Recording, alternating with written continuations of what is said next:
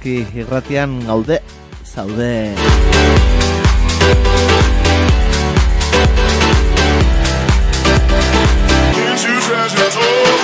Son las 10 de la mañana del jueves eh, 9 de marzo y aquí arranca Pasealeku, el magazine de actualidad de Eguzki Irratia.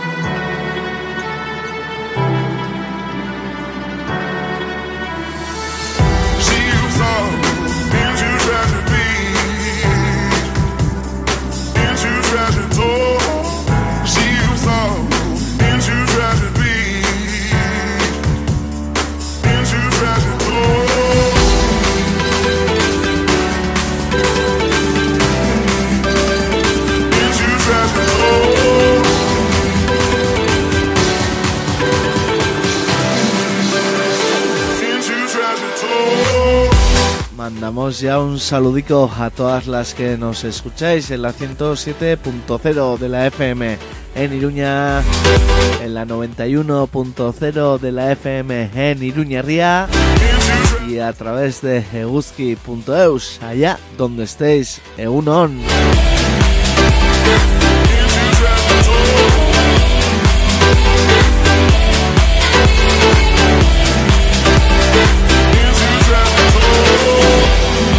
Mandamos un saludico también a esas radios amigas y sus oyentes. Garrasi irratien Altsasu, Estanda irratien Iturmendi y allá en el Pirineo Irati Irratia, Egunon de Izuela.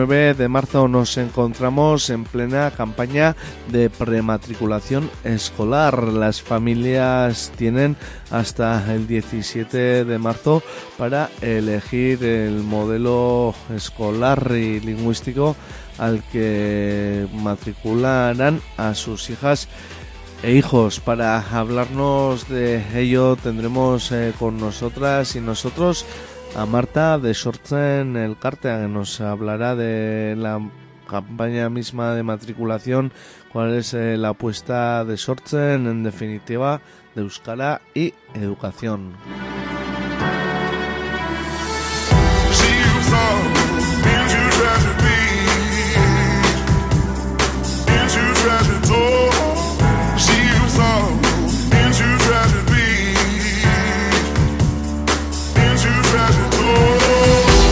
En la segunda parte del programa, a partir de las 11 de la mañana, abrimos, como es eh, costumbre, los jueves espacio a la tertulia y análisis de actualidad. Hoy nos visitará en los estudios José Luis Uriz.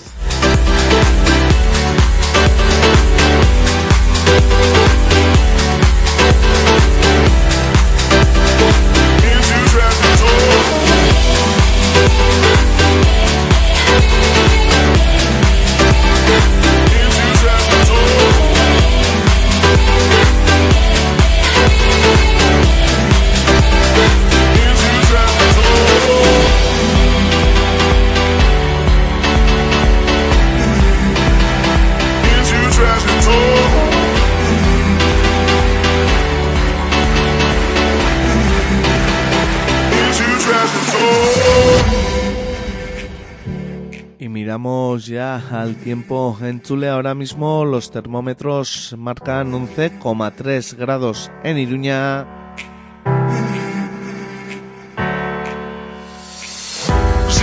Y la predicción del día para el Rialde nos dice que intervalos eh, nubosos más abundantes en horas centrales del día, cuando se esperan lluvias débiles y chubascos dispersos que podrán ir acompañados de tormenta en el tercio norte y que serán poco probables en el tercio sur brumas y bancos de niebla matinales en zonas eh, de montaña. Temperaturas sin cambios o en descenso ligero. Viento flojo variable con predominio de la componente sur e intervalos más intensos en horas centrales del día.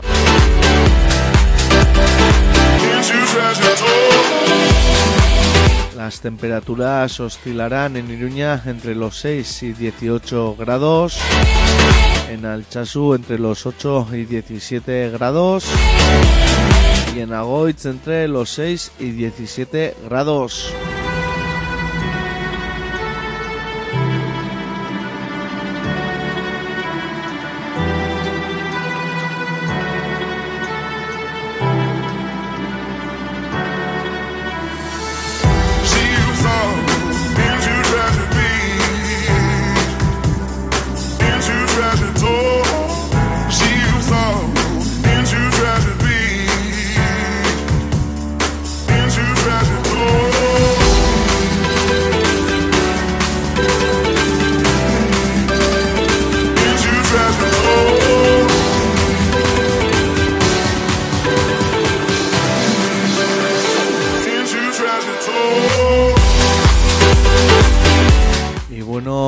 Recordarte, como lo hacemos cada día, que tienes abiertas las puertas a la participación, tienes abiertas eh, diferentes vías eh, de contacto para mandarnos tus eh, propuestas, iniciativas, informaciones de tu barrio, de tu eraguille, lo que quieras, que desde el equipo que realizamos este espacio, desde la asamblea, estaremos encantadas y encantados de atenderlas en la medida siempre de nuestras posibilidades. Así pues, puedes mandar un correico a pasealecu.eguzki.eus. Ahí está la vía del WhatsApp en el 645 442420 645 442420 Puedes llamar también al número de teléfono 948 220758 948 220758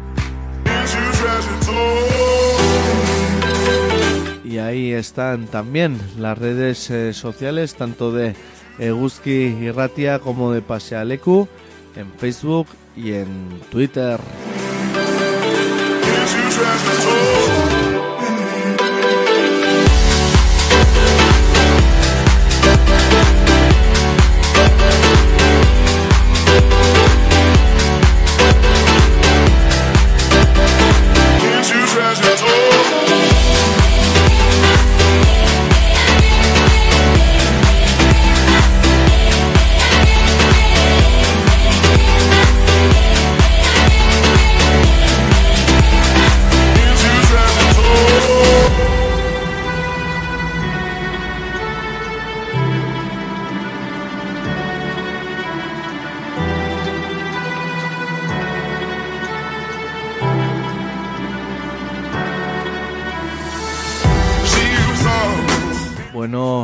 Recordarte que junto a estas eh, vías de participación en Pasealecu también eh, puedes eh, participar en este proyecto que es Eguzki y Ratia. Te invitamos bueno a tomar las, los micros a participar de diferentes maneras, plantando cara así a la hegemonía mediática, a la manipulación a la mercantilización ¿eh? de las eh, radios y ser eh, partícipe de Guzki y Ratia, animarte a hacer eh, un programica y para ello no tienes más que escribirnos mandándonos tus propuestas a eguzki.eguzki.eus.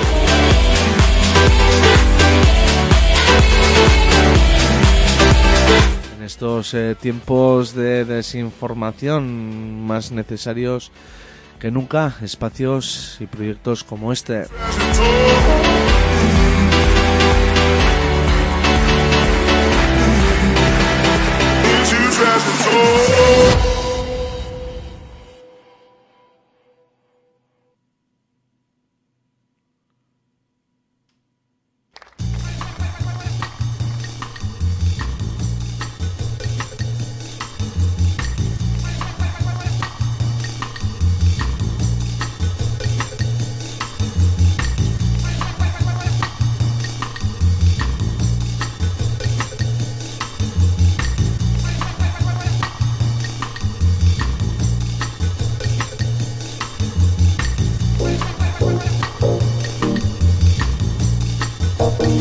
Vamos a ver eh, qué es eh, lo que recoge la prensa de hoy en Chile. Berrian irakurtzen dugu mugimendu feministak greba horokor baterako prozesua abiatu du zaintza eskubidearen alde zaintza eskubide unibertsalaren alde Euskal Herriko mugimendu feministak prozesu bat abiatuko du. Greba orokor batera deitzeko asmoz e, zaintza negozio izateari ustean nahi dugu. Greba feminista orokor batera goaz eta gaur e, martxoak sortzi lehen urratsa da. Iragarri zuten goizean Bilbon atzo egindako agerraldi batean.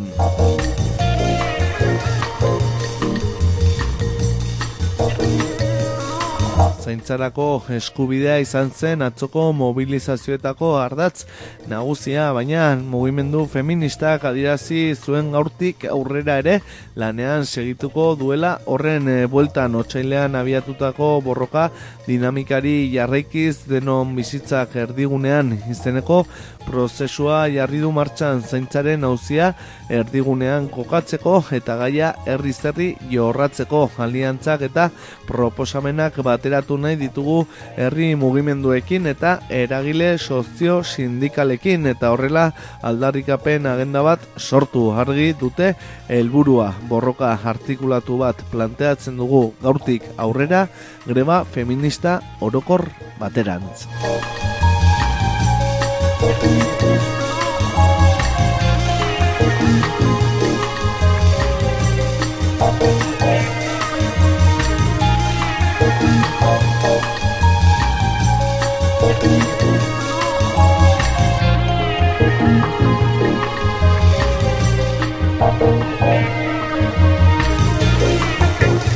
eta berrian ere berterreko arduradunak ikertuko dituzte lurralde antolaketaren aurkako delitu batengatik.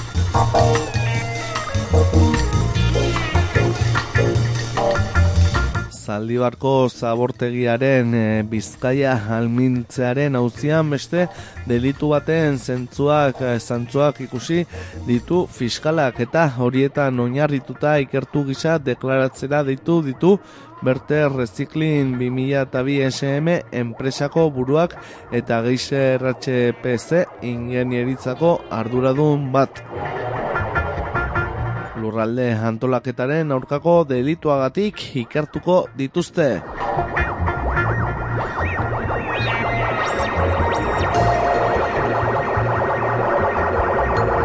Hain zuzen ere Jose Ignacio Barinaga miren arrate Bilbao Juan Etxeberria, Berterreko arduradunak eta Francisco Javier Beraza Geiser HPZ-koa ikertuko dituzte epaiaren aurrean deklaratu beharko dute ikertu moduan ekainaren amabostean. Lau horiei ez ezik, Berterreko legezko ordezkariari ere hartuko diote deklarazioa.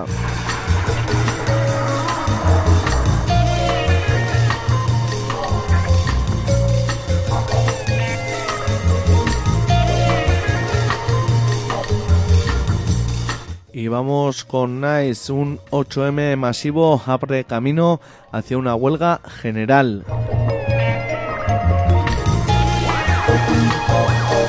El 8M volvió a refrendarse como una de las mayores movilizaciones que tienen lugar en Euskal Herria. La reivindicación se hizo notar desde la mañana hasta entrada la noche en centenares de localidades y además se dio el primer paso hacia una huelga general.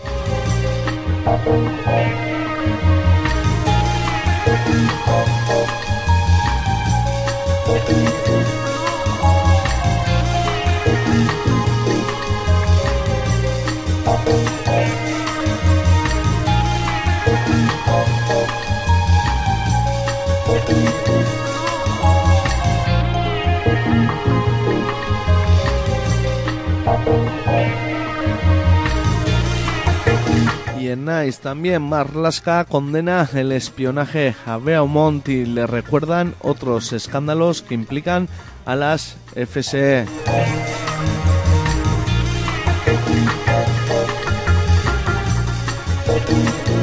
El ministro español de Interior, Fernando Grande Marlasca, ha considerado absolutamente graves las revelaciones en torno al espionaje a María José Beamont cuando era consejera del gobierno de Nafarroa. Euskal Herria Bildu y ERC le han recordado otros casos ocurridos durante su mandato.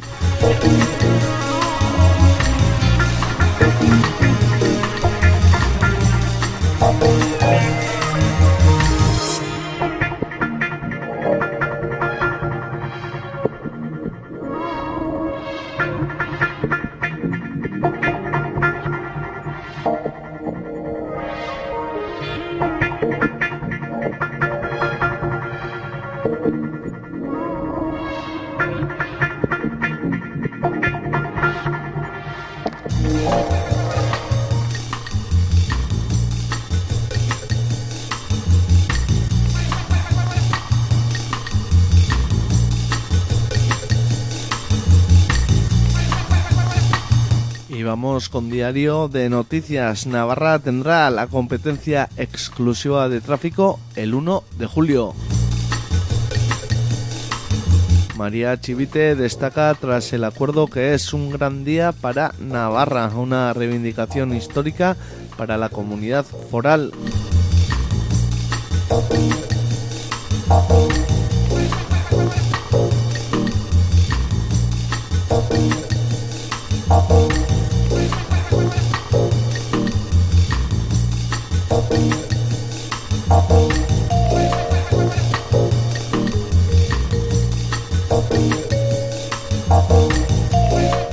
Diario de noticias eh, también Ayerdi dice que el PESIS de Veloso se aprobará este mes y critica la falta de colaboración del Ayuntamiento de Pamplona.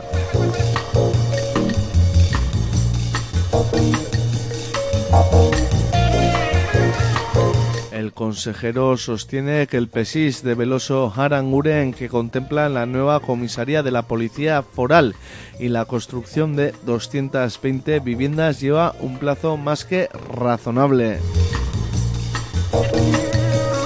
Espera que este PESIS sea uno de los primeros acuerdos que adopte el nuevo gobierno tras las elecciones de mayo.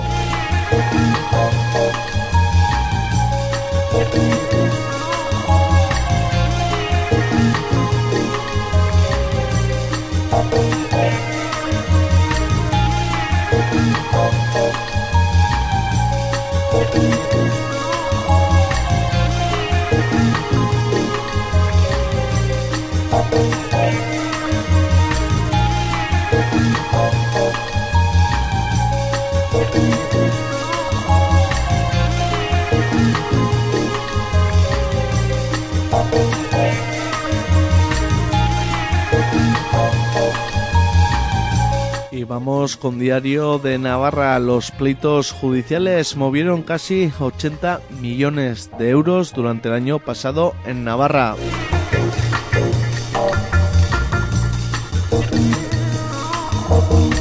El dinero de multas, embargos, fianzas y pensiones pasa por el juzgado.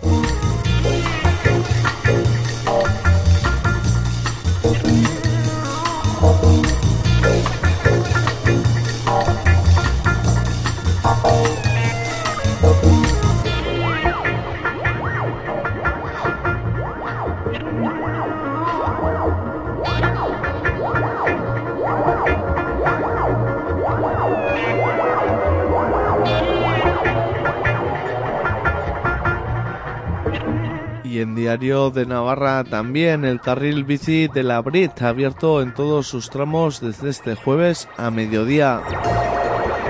Este miércoles se ha terminado de asfaltar y pintar el último tramo de este esperado vial y el eje estará operativo tras instalar una barandilla.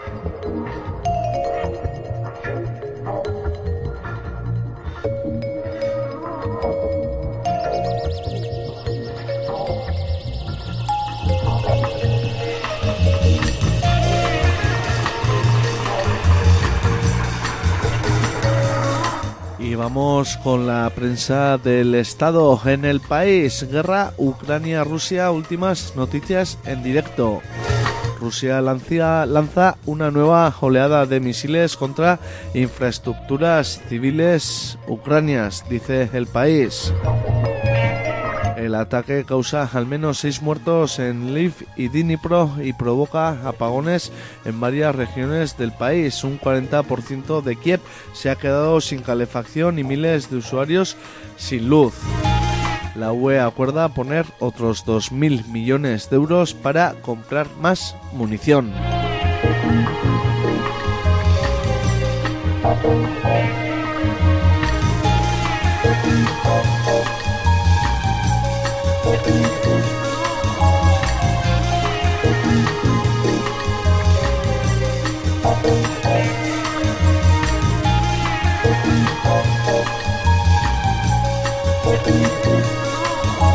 Y más de página internacional en el país. Las protestas tumban en Georgia la polémica ley de agentes extranjeros.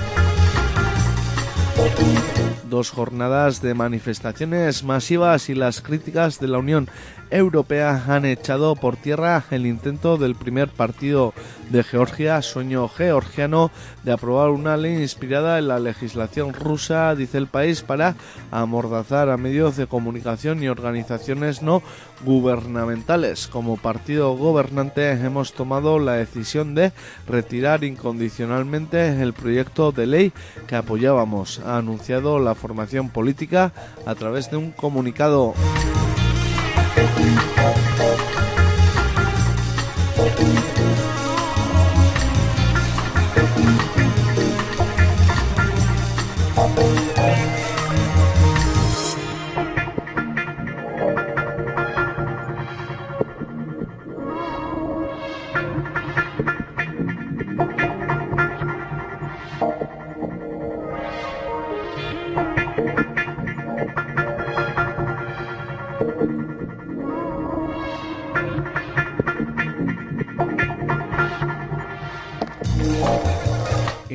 Vamos hasta los países eh, catalans, en la cabecera catalana de la vanguardia. Un encargo privado de Villarejo acabó con la imputación de un activista del 1 de octubre.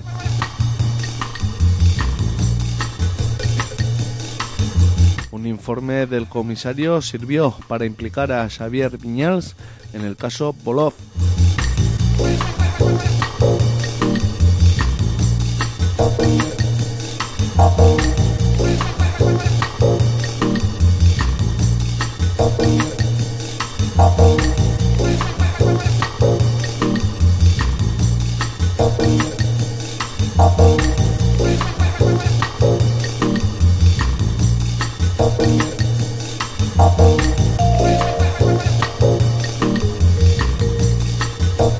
Más en la vanguardia, Jordi Puyol Ferrusola pide a la Audiencia Nacional que le aplique la subida del salario mínimo.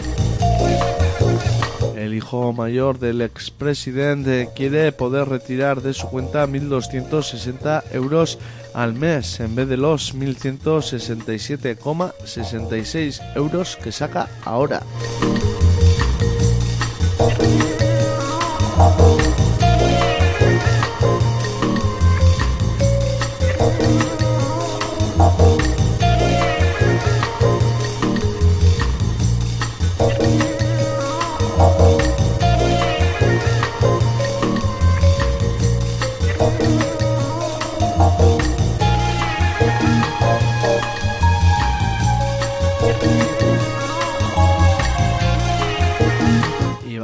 Con el bloque de la prensa digital. En el diario.es, interior cesa al coronel de Santa Cruz de Tenerife por las obras en cuarteles de la Guardia Civil.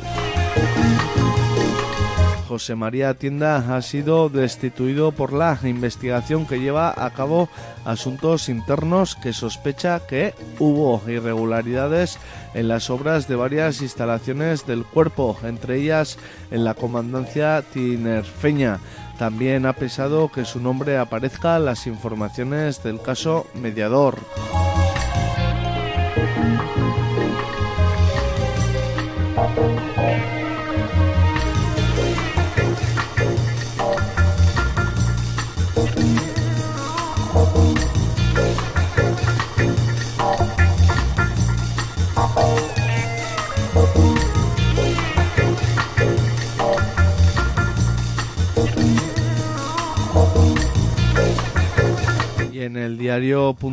También claves y nuevos detalles sobre el sabotaje a los gasoductos de Nord Stream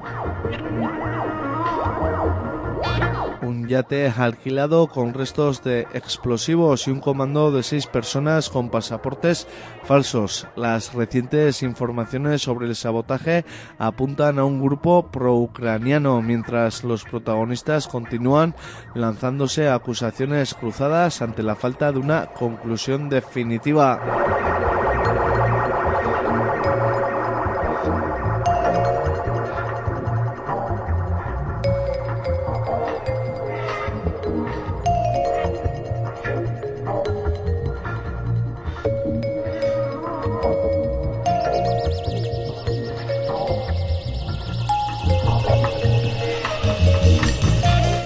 Con Infolibre. La estrecha amistad entre Feijó y el narco sigue 10 años después plagada de sombras. El PSOE se revuelve contra el intento de Feijó de vincularles a la prostitución y el consumo de drogas, echando en cara al líder del PP su vínculo con Marcial Dorado aclaró qué contratos firmó la Junta con las empresas del narco ni por qué aseguró haber roto con él en 1996 cuando existen pruebas de que mantenían contacto en 2001.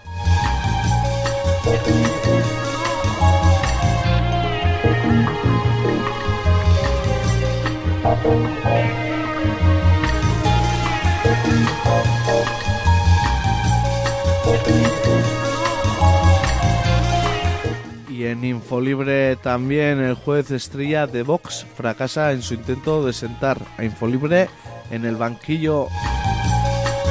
El juzgado de instrucción número 5 de Sevilla decreta el sobreseimiento provisional y el archivo de la causa abierta contra Infolibre y su periodista Ángel Munarriz a raíz de una querella interpuesta por Francisco Serrano por revelación de secretos.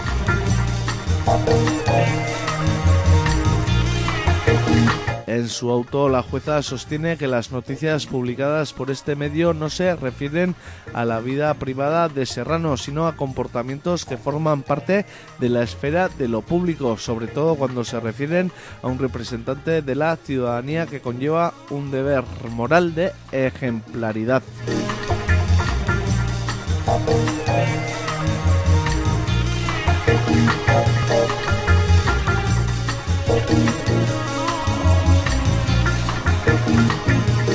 Y vamos con el salto. El Supremo frena la suma de permisos para monomarentales y dice que no puede legislar a golpe de sentencia. La Sala de lo Social del Supremo entiende que debe ser el legislador el que cambie la norma y no el Tribunal Supremo el que lo establezca a través de una sentencia.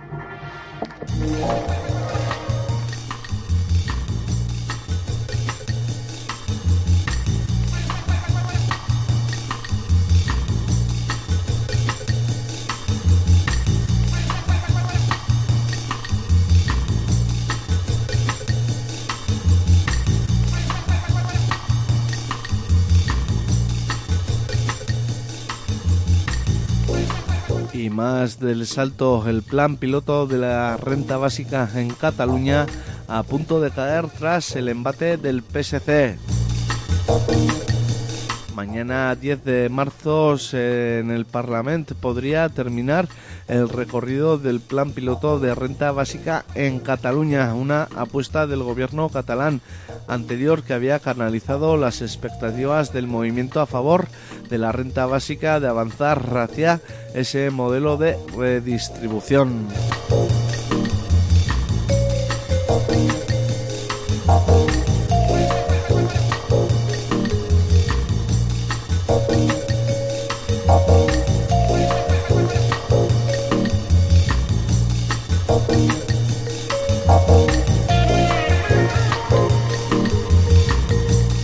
Cerramos eh, con público. El esfuerzo para comprar casa vuelve a niveles de la burbuja y ya requiere el sueldo de 8 años. Las turbulencias se intensifican en el mercado de la vivienda con unos precios de compra que suben más que la inflación y unos préstamos que se encarecen por encima de los tipos de interés y ya se comen más de un tercio de sueldo de los hipotecados.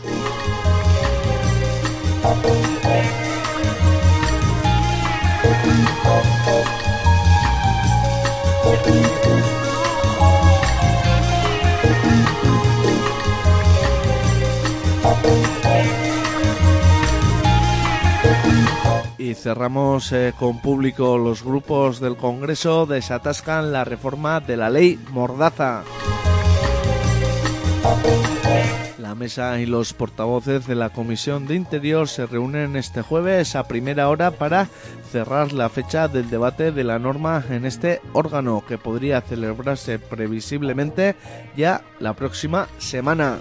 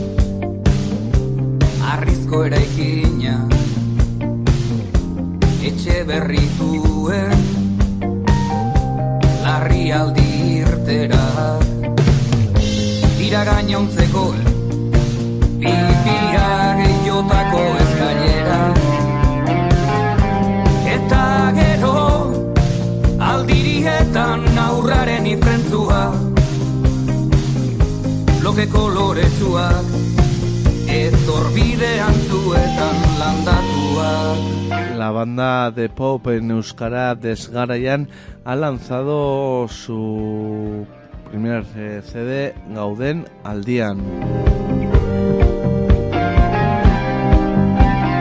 Esto que suena es Paraje Obetan. Ko herri guztiatu eta eraizten eta altxatzen diren abeen karranka gazte tematuak oru beok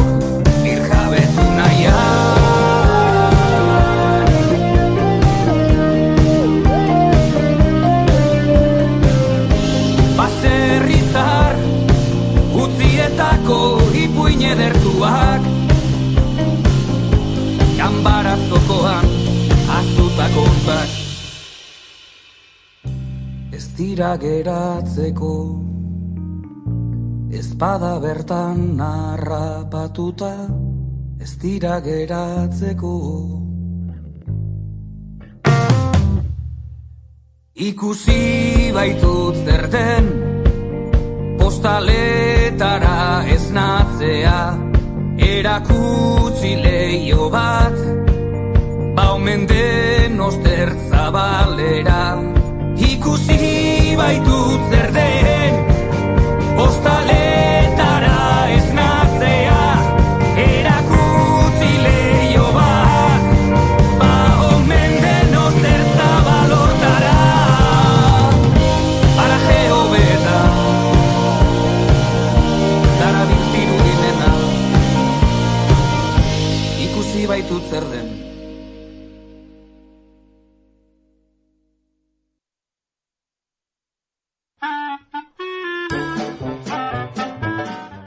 Si buscas música, reflexión, cavilación e introspección, el Rincón de la Matajari es tu espacio ideal.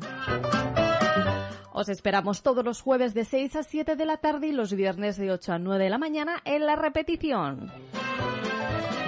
Y recuerda, hazte gusquide para seguir disfrutando de un encuentro cargado de autenticidad.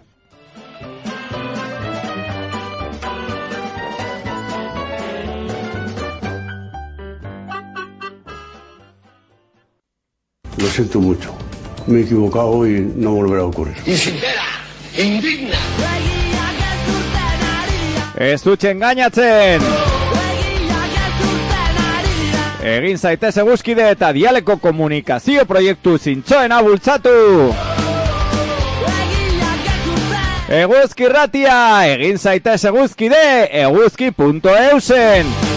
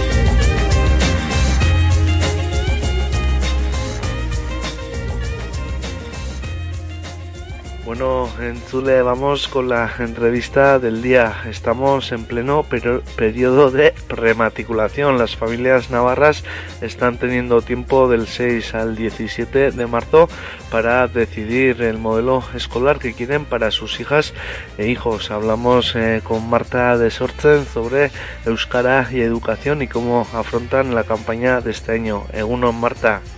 Egunon, ekiot. Behin hori, mila esker eh, elkarrizketa honetara gonbidatzeagatik. Bai, mi esker eh, zueri beti ere erantzutearen gure deiari. Eta bueno, azteko eta ben, eh, bueno, zer moduz eh, gaude, Marta, eh, nola, nola heltzen gara matrikulazio kampaina ontara?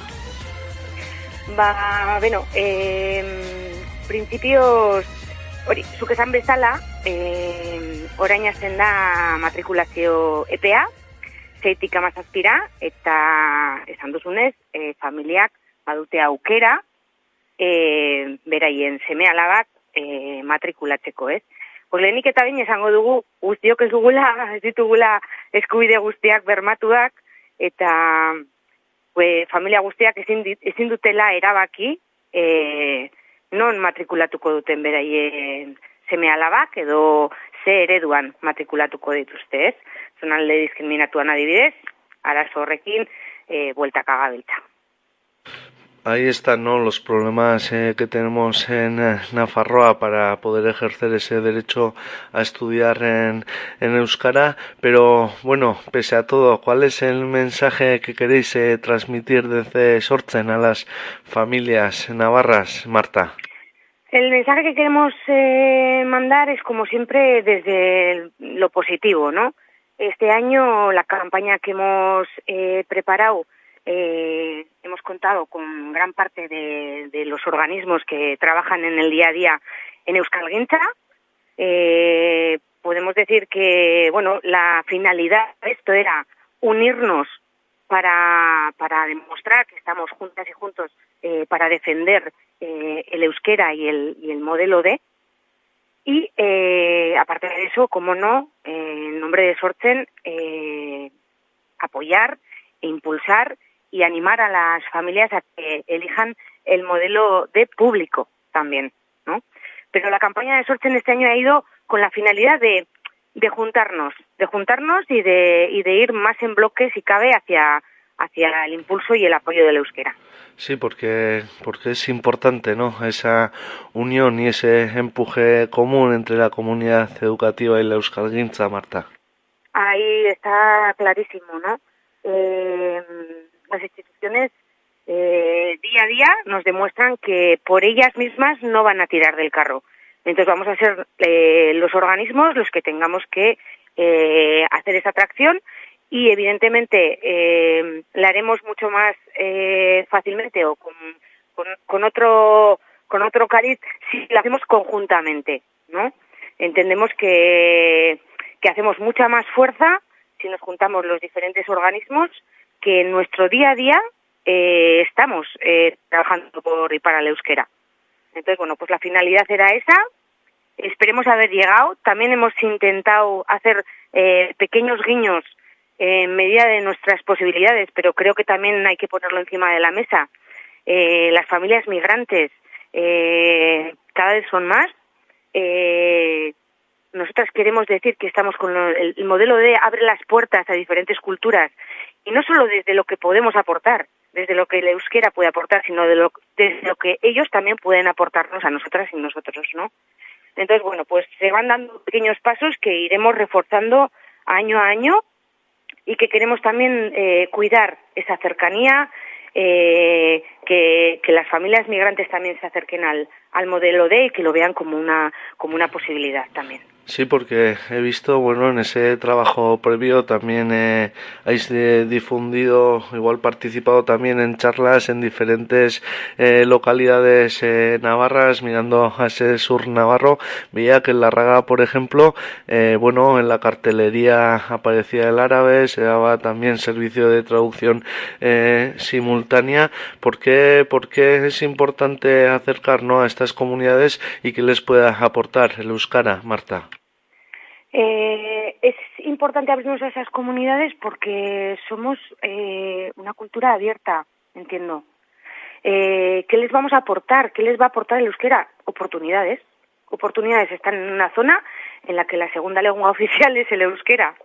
Entonces, eh, a mí me, es que no lo entiendo de otra manera, ¿no? El contar con la posibilidad de, de hacerle ese regalo a tu hija, a tu hijo o hija. Que tenga la posibilidad de, de aprender un, un idioma que lo va a unir a la tierra en la que ha venido a vivir y que seguramente le abra muchas puertas a la en el sentido ya laboral, de relaciones, de, de culturalmente. Entonces, eh, yo soy, ¿qué, ¿qué, voy a decir yo? ¿Qué voy a decir yo que vengo de la Ribera? Eh, que, que estoy súper orgullosa y súper agradecida del regalo que me hicieron mi aita y mi mamá y que a día de hoy mi, mi vida personal va y ahora la euskera, ¿no?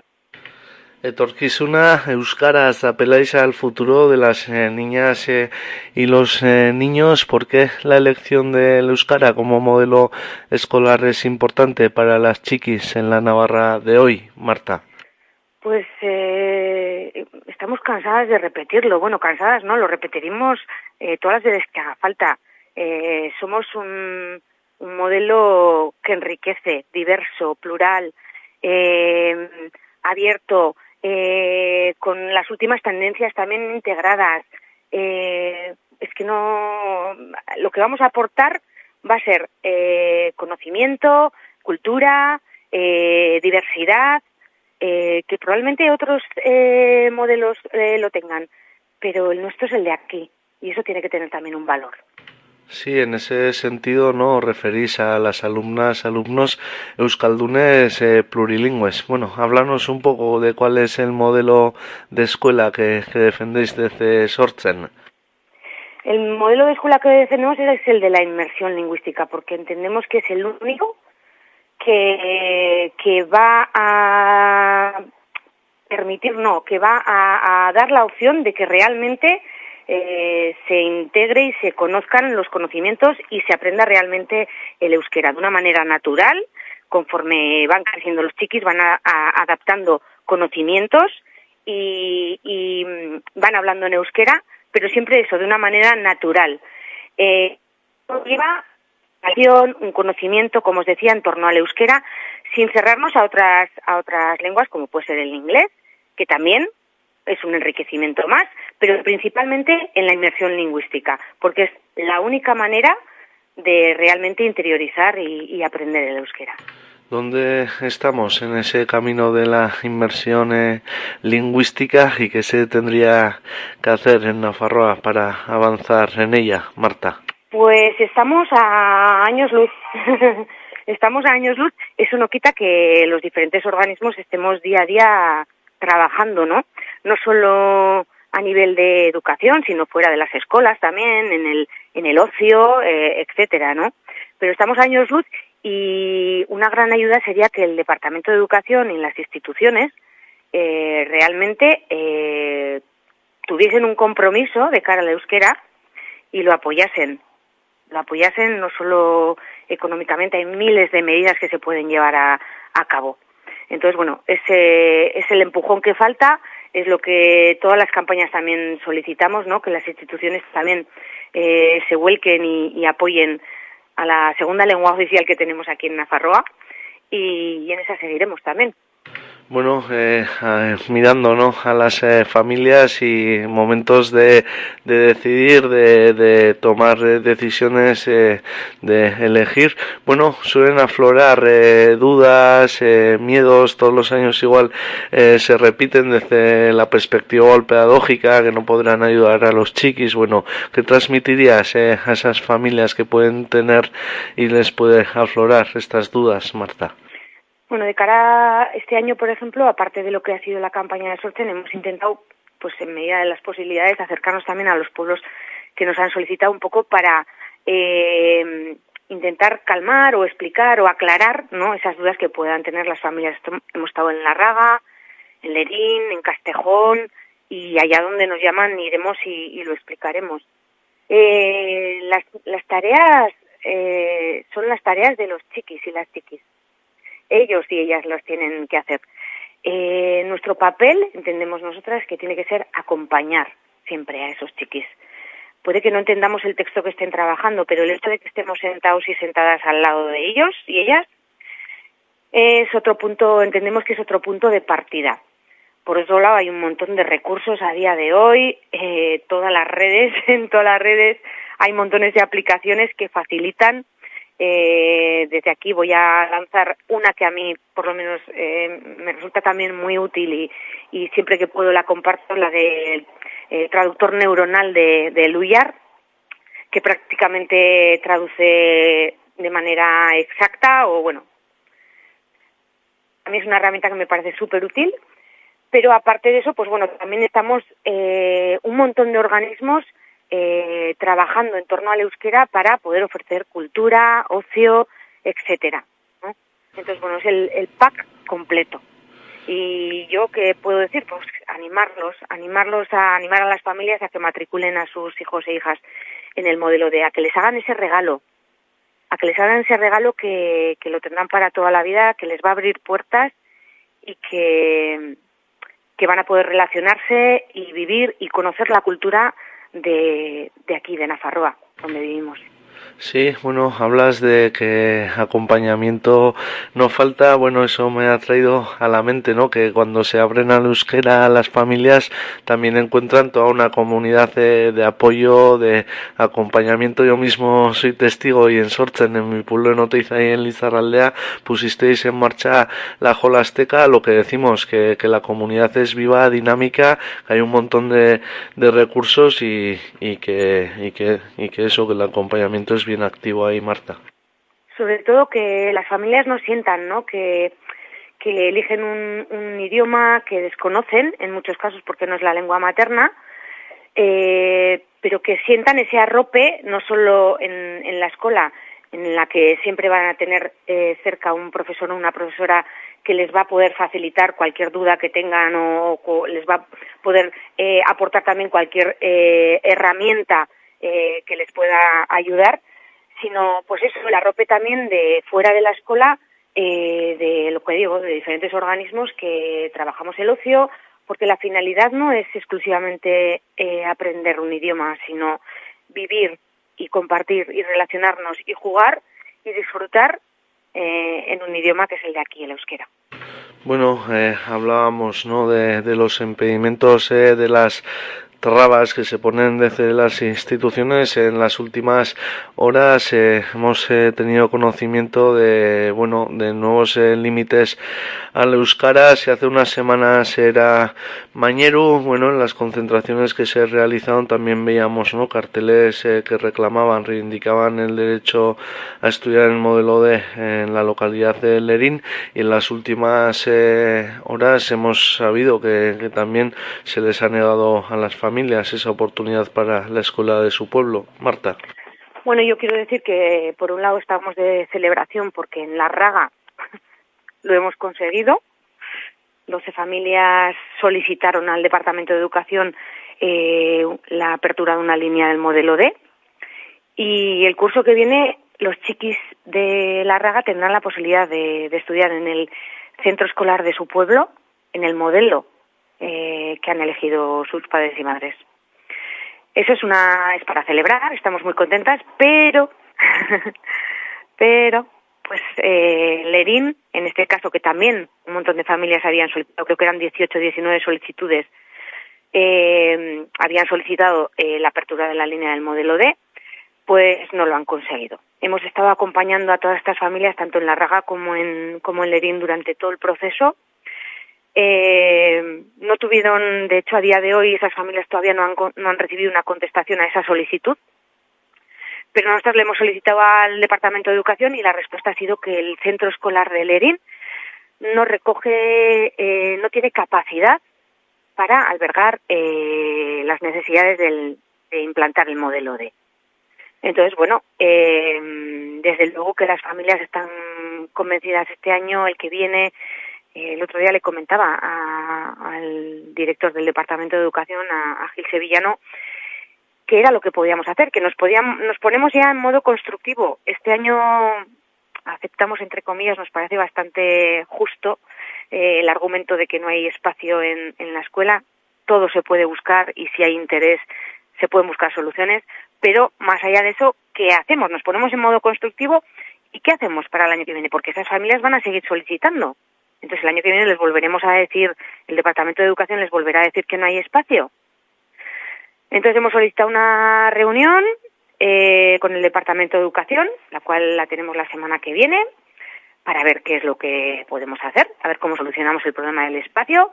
Hoy tenemos una rueda de prensa con las familias del ERIN que eh, van a hacer una solicitud, eh, una instancia, van a echar una instancia solicitando eh, poder matricular a sus hijas en el modelo de pese a que el eh, departamento no lo no lo ha permitido. Entonces, bueno, pues eh, estaremos, seguiremos ahí. Eh, nosotras queremos que las familias que decidan eh, matricular a sus hijos en el modelo D tengan la opción, tienen el derecho, les corresponde ese derecho. Entonces, nosotras trabajaremos para, para poder hacerlo posible. Sí, porque eh, no sé, hay que hay que remarcar, ¿no? Que la ley lo que dice es que se atenderá a la demanda. Bueno, esta, este límite de la demanda de los ratios suele ser un impedimento allá en las eh, localidades para poder acceder a estudiar este derecho. Ya no solo se solventa ese, sino que la sensación es que se ponen una y otra vez más y más pegas, ¿no? O sea, no se supera ya solo lo de los ratios, sino que apenas espacios, bueno, la sensación es que las familias a veces eh, tienen eh, todo en contra, aunque haya casos a celebrar como el de la raga, Marta. Desde luego que la sensación, y, y el otro día comentábamos en el Consejo Escolar, ¿no? Le comentábamos también al director de Educación, del Departamento de Educación, que mm, tenemos la sensación de que ese mapa escolar que venía a regular eh, y a facilitar eh, la gestión de los diferentes modelos, en concreto al del modelo D, nos perjudica. Porque lo que no puede ser es que dentro del plazo, cumpliendo los ratios, una escuela o unas familias soliciten un modelo y, y el argumento sea no hay espacio. Eh, nos parece un poquito justo.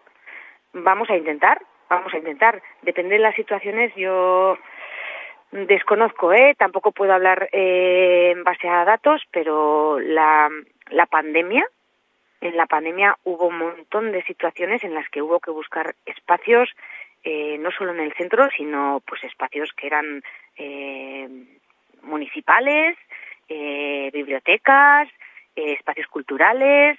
Quiero decir que si hay interés, se pueden buscar soluciones. Entonces, bueno, pues eh, pese a esas trabas, eh, nosotras seguiremos lo que he dicho antes, trabajando junto a estas familias e intentando acompañarlas en este camino para poder conseguir que abran la línea del modelo D.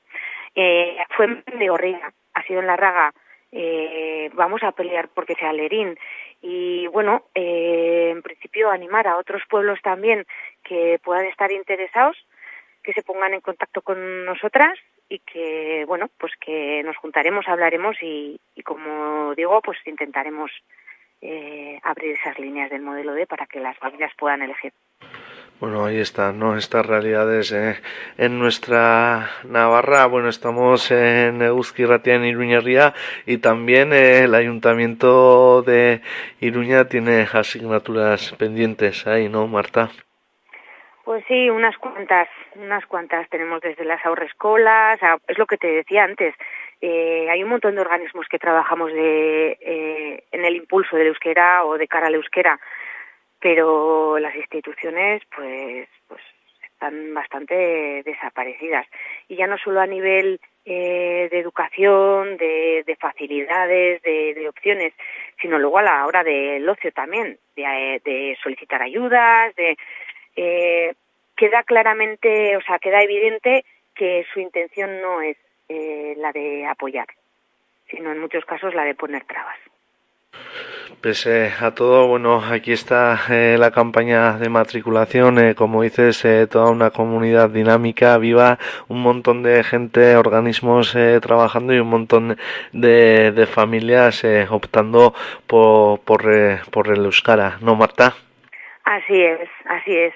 Yo no quiero que eh, terminar eh, eh, como en esta oscuridad que, nos genera muchas veces esa parte institucional, sino todo lo contrario. Quiero terminar con una sonrisa, con animando a las familias. Eh, de verdad, eh, el euskera es un regalo, es un regalo para nuestros hijos e hijas, es un tesoro que, que, les podemos regalar y que a lo largo de la vida les va a dejar un pozo que, que, bueno, no va a tener más que cosas buenas. Entonces, pues eso, animar a las familias de Iruñerría, de, de la zona media, de la ribera, a que se acerquen al euskera, eh, que eh, accedan a, a, actividades culturales, no solo en el centro escolar, sino en la calle también, y que eso nos dé la opción de, de vivir y de jugar y de relacionarnos en euskera. Pues ahí está. Ba, azken eh, mezu horrekin eh, agurtuko gara, Marta, baina bueno, eh, beti egiten dugu eta eman nahiko genizun ere azken hitza eta euskaraz, bueno, azken idei mezu edo dena delakoa helarazteko eguzki irratiaren entzulegoari. Ez dakizte berririk eh, esan dezakedan ustu egin naiz, eta nik uste dut dena bota dudala, baina, pues hori, e, familianak, familiak animatu, zuek eguzkirratia ere eskertu beti deitu egiten gaituzuelako, e, gurekin kontaktuan zaudetelako, eta zuek egite zuen lana egiteagatik ere. Beraz, mila esker zuei ere. Ba, esker mile zuei ere, Marta, eta bueno, urrengoetan ere jarraituko dugu solasean, animo denarekin eta eta esandako asker mile gure deiari erantzutearren. Bai, zuei. Vale, aio. Beste bat, beste bat bultan. Agur.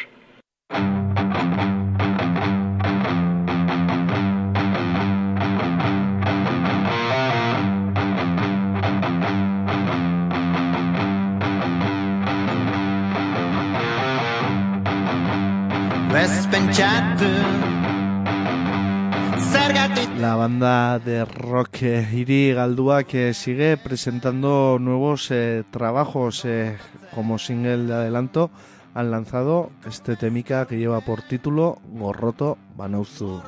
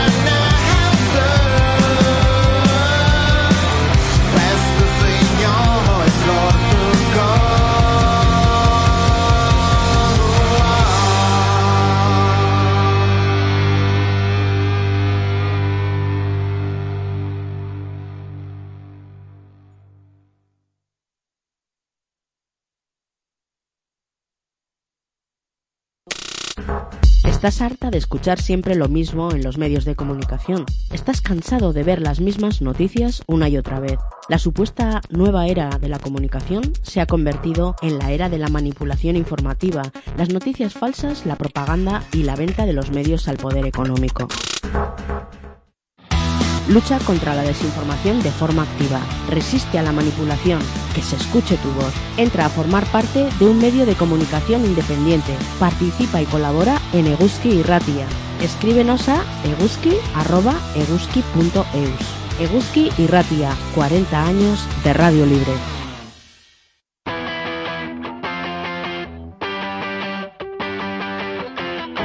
Flamenco, flamenco jazz, flamenco rock, lo hondo y lo menos hondo en un ramito de locura. Todos los jueves a las 7 de la tarde y repetimos los viernes a las 9 de la mañana. También en eguski.es. Hazte Eguskide para disfrutar más de Eguski y Ratia. Eguski y Ratia, 91 y 107 de la FM.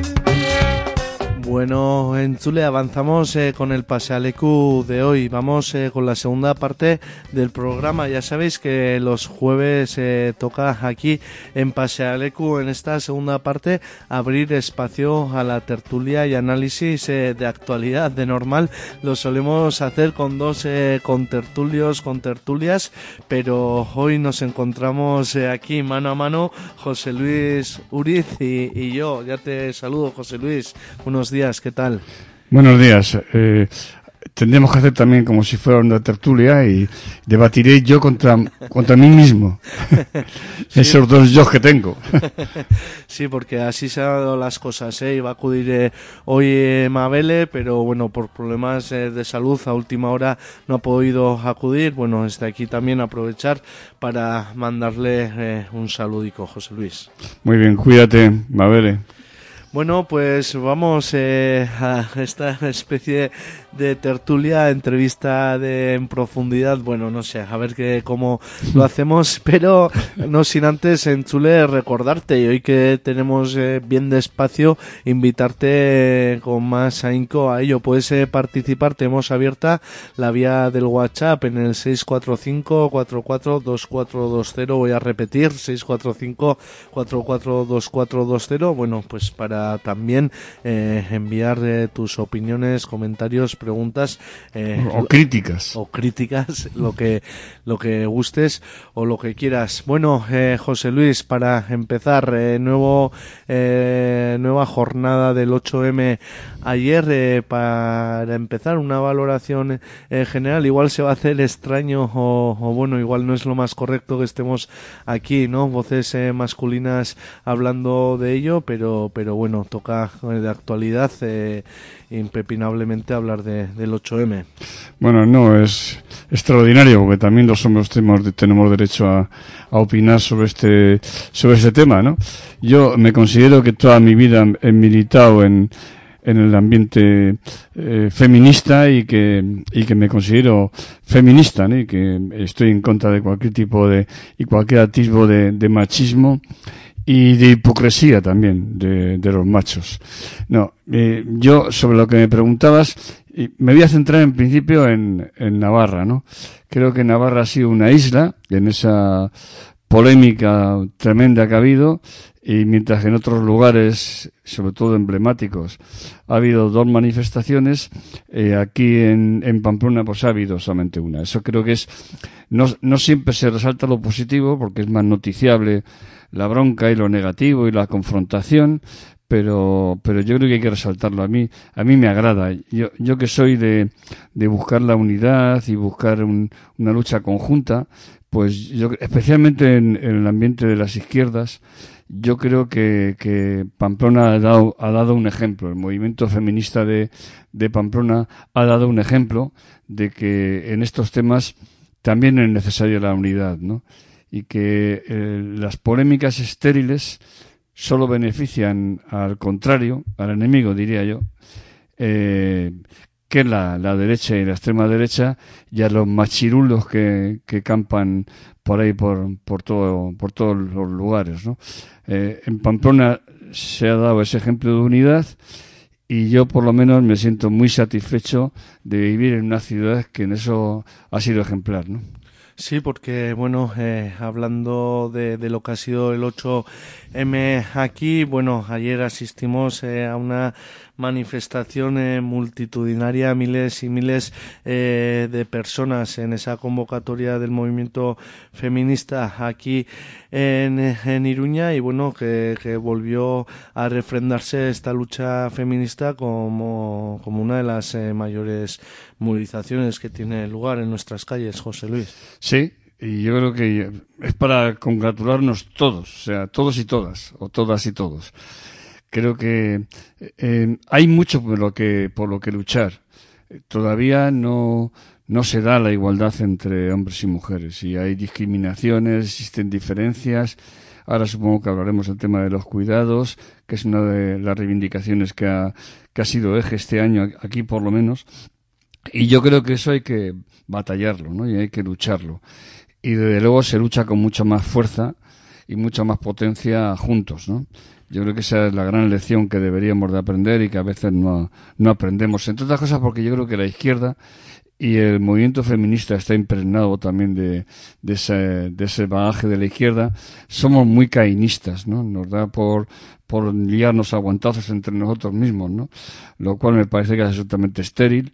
Y yo, hay una, una frase que no recuerdo si lo dijo Alfonso Guerra, que decía, que de vez en cuando decía algunas cosas lúcidas, últimamente ya no. No, que decía eso de que eh, cuando te das cuenta que lo que hace beneficia al enemigo, te lo tienes que hacer mirar y rectificar, ¿no? Pues eso vale también para esto, ¿no? Cuando tú te das cuenta, y creo que tontos no somos ninguno, de que lo que haces está beneficiando al contrario, pues tienes que rectificar. Aquí, ya digo, aquí no ha existido ese, ese problema, aquí ha, ha habido unidad y ha habido una inmensa manifestación de las más grandes que ha habido en esta ciudad, ¿no? ha habido un clamor a favor de la igualdad y a favor de los derechos de, de la mujer y, y a mí me da mucha pena lo contrario, ¿no? Porque, ya digo, debilita so- sobre todo al movimiento feminista, pero y el movimiento de la mujer, ¿no?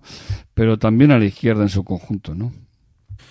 Y atendiendo a las eh, movilizaciones y a los eh, mensajes que se reivindicaron ayer, las ideas, las reivindicaciones eh, del movimiento feminista, este año han querido poner eh, en el foco el tema, en el tema de los cuidados, bueno, reivindicando un montón de cuestiones en torno a esto, pero el peligro de la privatización el terreno de los cuidados, la falta de un sistema público universal eh, reivindican también no los cuidados como una práctica eh, comunitaria. Bueno ahí eh, nos han eh, lanzado ese mensaje desde el movimiento feminista la defensa de los cuidados unos cuidados que, que en su mayoría eh, llevan ¿no? eh, nombre de mujer eh, cuando se trata en el terreno laboral con una precariedad eh, impregnante. Bueno, eh, tema de los cuidados y hacia dónde tendríamos que ir, a tu parecer, José Luis. Bueno, el tema de los cuidados antes iba casi, casi siempre referido al cuidado de los hijos, ¿no? Al cuidado de los hijos, del marido, de, de la casa.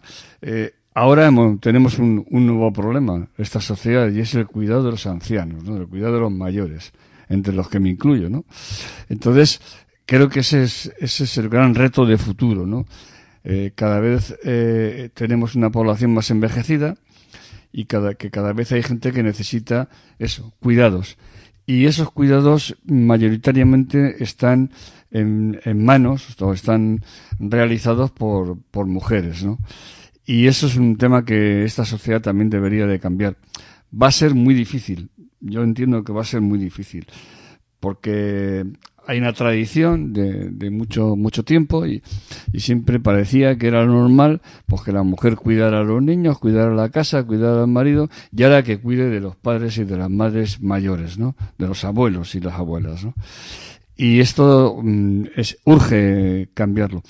Algo hemos avanzado, creo que en el tema de- del cuidado de los ancianos, no digo de los niños, ¿eh? me refiero fundamentalmente a, la- las personas mayores, eh, se ha hecho bastante, queda muchísimo por hacer, pero algunas cosas, algunas leyes, algunas, algunas condiciones han, han ido cambiando todo el, el tema de la ley de dependencia, etcétera, ¿no? Pero mm, en esas leyes, en esos mandatos, en esas, en esa legislación, no especifica si el cuidador es hombre o mujer. Y, la, la tendencia social es que lamentablemente ese ah, esté sobre todo en las espaldas de las de las mujeres, ¿no? Eso hay que hay que cambiarlo, esa mentalidad hay que cambiarlo. Pero esa mentalidad solo se cambia como la otra, como la que estábamos hablando antes, ¿no? A través de la educación, ¿no? Tenemos que educar unas nuevas generaciones que tengan la idea de la igualdad en el ADN, también en, en el tema de, la, de los cuidados, ¿no? O sea, que el ADN que impregnemos en nuestros hijos y en nuestros nietos sea el ADN de la igualdad. O sea, que a los ancianos, a las personas mayores, deben de cuidarlas en igual proporción, a ser posible, hombres y mujeres, o mujeres y hombres. Va a ser una lucha difícil, va a ser una lucha probablemente larga, pero las luchas si no se comienzan nunca se, se terminan, ¿no? Bueno, y hablando como estamos eh, de los cuidados, has apuntado a los cuidados de las personas eh, mayores. Bueno, ahí está el tema de las eh, residencias y, y las privatizaciones. También hablaban y reclamaban desde el movimiento feminista la necesidad de un sistema de cuidados eh, público eh, y universal, eh, residencias y, privatizaciones y cuál es el modelo que se tendría que impulsar desde, desde lo público. Bueno, me pilla muy de cerca, porque yo tengo ahora un problema con mi madre que tiene 94 para 95 años y lo estoy viviendo en propias carnes, ¿no? Bueno, pues en, en Navarra hay dos, dos residencias públicas, dos. Una en Pamplona y otra en Tudela. Punto. Las demás son privadas o privadas concertadas. Y luego tenemos el problema de los conciertos, que claro, el dinero que hay es el que hay, hay menos de lo que debería de haber, entonces ahora para entrar en una residencia concertada, no digo ya pública, eh, tienes listas de, de dos a cuatro años. En ese tiempo, pues se te ha muerto el familiar, o sea que. Entonces, ¿cómo se compensa eso? Se compensa con el cuidado de las personas más directamente implicadas, o bien fichando terceras personas, que también hay, casi todas son mujeres, por no decir todas, eh, con el costo correspondiente para las diferentes familias. Eso hay que meterle un- una mano. Llevamos ocho años de gobierno progresistas eh, aquí en, en Navarra. Eh, ¿Se ha avanzado? Sí. ¿Se ha avanzado lo que se tenía que avanzar? No. ¿Queda mucho para llegar a, lo que yo tien- entiendo que sería el mínimo aconsejable? Muchísimo.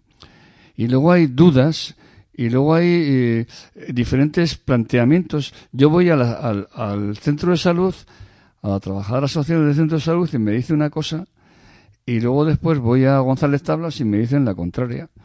O, o a los trabajadores del, área de, correspondiente de- del Ayuntamiento de Pamplona, ¿no? Eh, hay que unificar criterios. Eh, mi madre, por ejemplo, le acaban de dar erróneamente, por eso he recurrido, la dependencia de, o sea, la de- un grado de dependencia de severa, dependiente severo, que es el, segundo. El último es el de gran dependiente. Mi madre eh, en este momento es gran dependiente, porque ya no se puede mover, ya ha tenido cuatro caídas. Bueno, pues para rectificar eso tienes que estar, es una labor ardua que lleva eh, más de seis meses para poderlo conseguir. Entonces, todo eso hay que agilizarlo. Hay que agilizar, hay, poner- hay que poner recursos, tanto personales como económicos. Y luego viene la segunda parte. Si es compatible o no es compatible que mientras que tú pides una residencia y te la dan y por falta de residencia, por culpa, en este caso, del, del, del- Estado o, del Gobierno de Navarra, tardas dos años, tienes derecho a tener la correspondiente ayuda económica, que tampoco es más allá, ¿eh? porque es 180 euros. Tampoco nos pensemos que es una ayuda económica del, del. O sea, entonces ahí hay que rectificar, hay que pegarle un meneo a eso. Y yo creo que el próximo gobierno que entrará en, a partir de mayo, las elecciones de mayo, que espero y deseo, y estoy convencido de que va a ser así, será del mismo color que el de ahora, se encargue de este tema de manera prioritaria. No podemos estar en una situación así, injusta, que está suponiendo graves problemas para la familia y para las personas mayores, para los ancianos. Hay que meterle mano a eso con carácter prioritario. Y luego está la batalla de fondo que comentábamos al principio, de que ir creando una idea de que eh, este, este, esta zona de cuidados también debe ser compartida entre el hombre y la mujer. No solo tiene que ser compartido, que ahí se ha avanzado bastante, no todo, pero bastante, en el tema de cuidado de los hijos, cuidado de la casa. Eh, eso en los últimos años se ha avanzado. No suficiente, pero se ha avanzado. En este se ha avanzado muy poco. Entonces hay que hacer un trabajo y yo hago un llamamiento desde aquí, si nos está oyendo María Chivito o la gente de, que vaya a apoyar el gobierno, para que se tomen las cosas en serio. No podemos estar en la situación en la que estamos. No, en una comunidad como la Navarra, que presume de ir a la cabeza de todo, no se puede estar así. Pues eh, ahí están estas eh, reflexiones y, bueno, variamos eh, de tema, no mucho, nos vamos hasta Madrid. Eh, José Luis, bueno, la reforma de la ley del solo sí es sí, para empezar, eh, una valoración más que política de la reforma mismo y de lo que ha sacado el PSOE hacia adelante. Es un despropósito. Yo, como persona de izquierda, me siento absolutamente decepcionado. O sea, eh, y yo me hago las siguientes preguntas. Yo, yo no creo que sea una persona extremadamente lista, ¿no? Sí soy reflexivo, o sea, sí le doy vueltas a las cosas y, y, yo creo que no siendo excesivamente listo, no soy un premio Nobel, pero sí eh, he sacado algunas conclusiones, ¿no? Sobre todo a través de preguntas, ¿no? La pregunta es, ¿la ley de- del solo sí es sí ¿Es necesaria? Yo creo que ahí toda la gente de izquierda está de acuerdo. Por supuesto. No solo es necesaria, sino que es imprescindible. Segunda pregunta. En esa ley que hemos hecho, que es necesaria e imprescindible, ¿se ha cometido algún gazapo? ¿Nos hemos equivocado en algo que ha abierto la puerta a que los canallas salgan antes de, de la prisión? No salgan de la prisión. Salen a uno los que, los que les quedaba poco, ¿no? Pero ahí la manipulación de la derecha hay que desmontarla. No es que salgan de la cárcel, simplemente que se les rebaja la pena, porque nos hemos equivocado y hay un resquicio, hemos abierto un resquicio por el que lógicamente entran. ¿Ha pasado eso? Sí. Hay toda la izquierda, todos estamos de acuerdo que ha habido un resquicio, nos hemos equivocado y ha habido efectivamente un error, un error que, que ha tenido estas consecuencias, estas perversas consecuencias. Cuando uno comete un error, ¿qué debe de hacer? Yo creo que ahí tenemos todos la, la misma respuesta, ¿no? Debe rectificar. Debe rectificar y hacer que, ese, esa puerta se cierre, que ya no haya más, más canallas que salgan antes de la cárcel. Es, eso también me parece evidente, ¿no? Y por último, y es la pregunta clave, la ley, la reforma de la ley que ha propuesto el PSOE y que ha salido, y luego hablaremos con qué apoyos, que ha salido en el Parlamento eh, antes de ayer, eh, ¿toca el tema del consentimiento? No. No, es falso. El que diga que, toca el, el tema del consentimiento es falso. Lo que toca es que para evitar ese efecto perverso se han aumentado las penas de prisión. Y el otro día leía una que yo creo que se debería de poner por todos los sitios, una tabla de mm, penas eh, con la ley y penas con la rectificación, con el, proyecto de ley que se, la propuesta de ley que se ha, se ha planteado por parte del PSOE. Y por último, luego entonces, ¿por qué esta bronca? ¿Por qué? Si todas la- las preguntas tienen esas respuestas y estamos todos de acuerdo, ¿por qué hemos llegado aquí? ¿Por qué hemos llegado? Porque Podemos, Podemos no. Yo diría que el Ministerio de Igualdad, eh, con una cabezonería insensata, en mi opinión, se ha negado a, rectificar su propia ley. Por una especie de principio erróneo, ¿no? De decir, bueno, pues esto es mío y por tanto no se rectifica. No, chavala, no. No, no, esto es tuyo, te has equivocado. Nos hemos equivocado porque todo el gobierno asume que es suya, esa ley es suya y por tanto el error es suyo como gobierno, como gobierno de coalición, pues hay que rectificarlo. Que luego después vota el PP a favor, bien, pues que vote. Ojalá votara a favor de todas las leyes que, que se plantean que son beneficiosas para, para la clase más desfavorecida. Eh, ojalá votara a favor de los presupuestos y votara a favor sal- del incremento del salario mínimo eh, para el futuro o de los ERTES.